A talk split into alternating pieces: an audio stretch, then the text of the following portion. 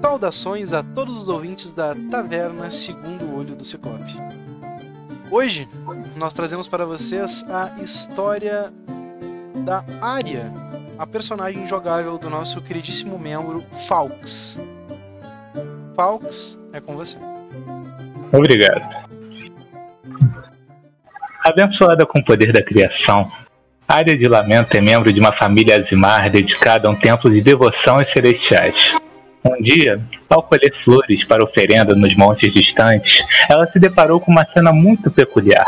Um demônio que só vira em lendas caminhava pelos campos floridos e se dirigia a seu próprio irmão Alfio, que dialogou com a criatura.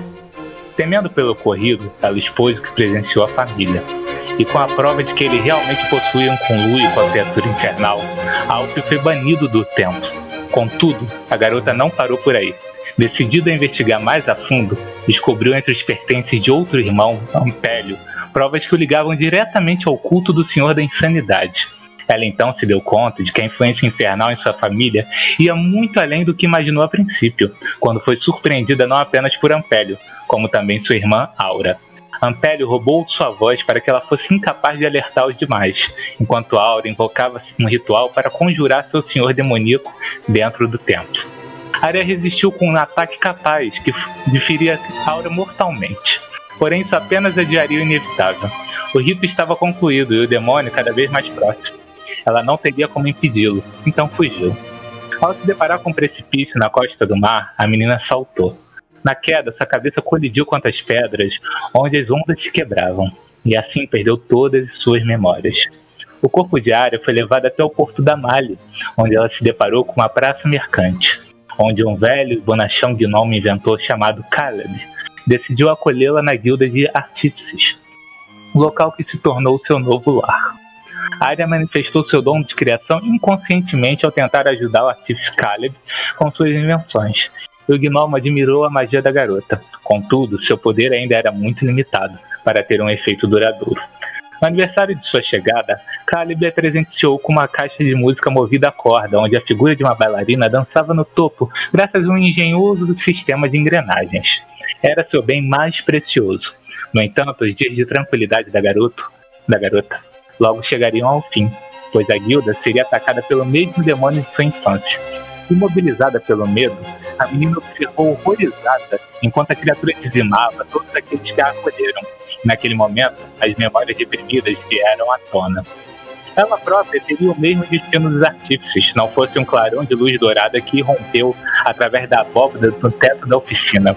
A área perdeu a consciência naquele instante, e quando acordou, a criatura havia desaparecido. Porém, a cena dantesca permanecia igual, e a garota começou a rir.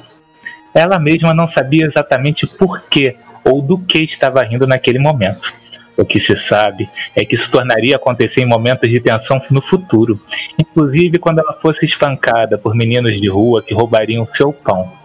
Sem rumo, a menina pegou sua figura de bailarina quebrada e fugiu novamente.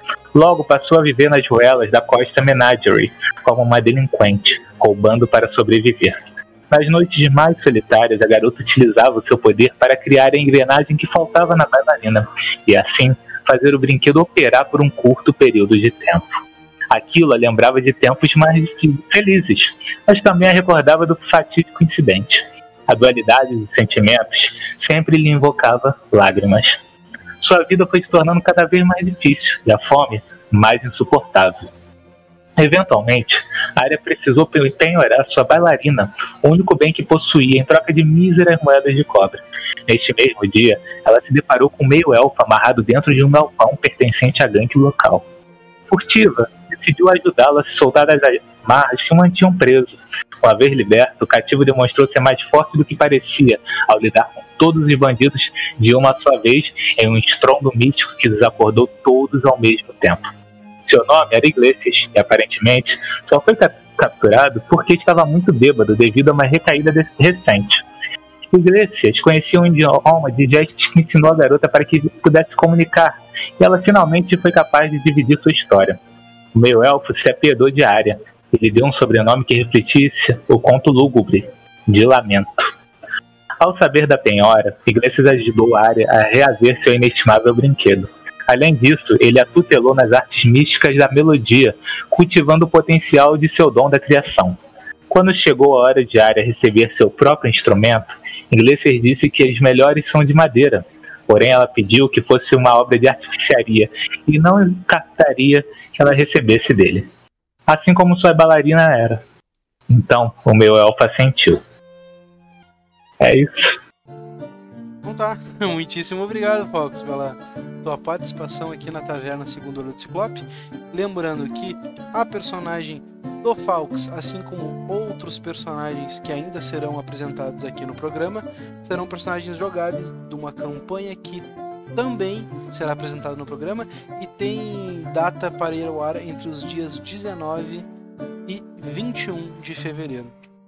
Muitíssimo obrigado a todos que ouviram até aqui e até o próximo episódio da Taverna Segundo Olho do Ciclope.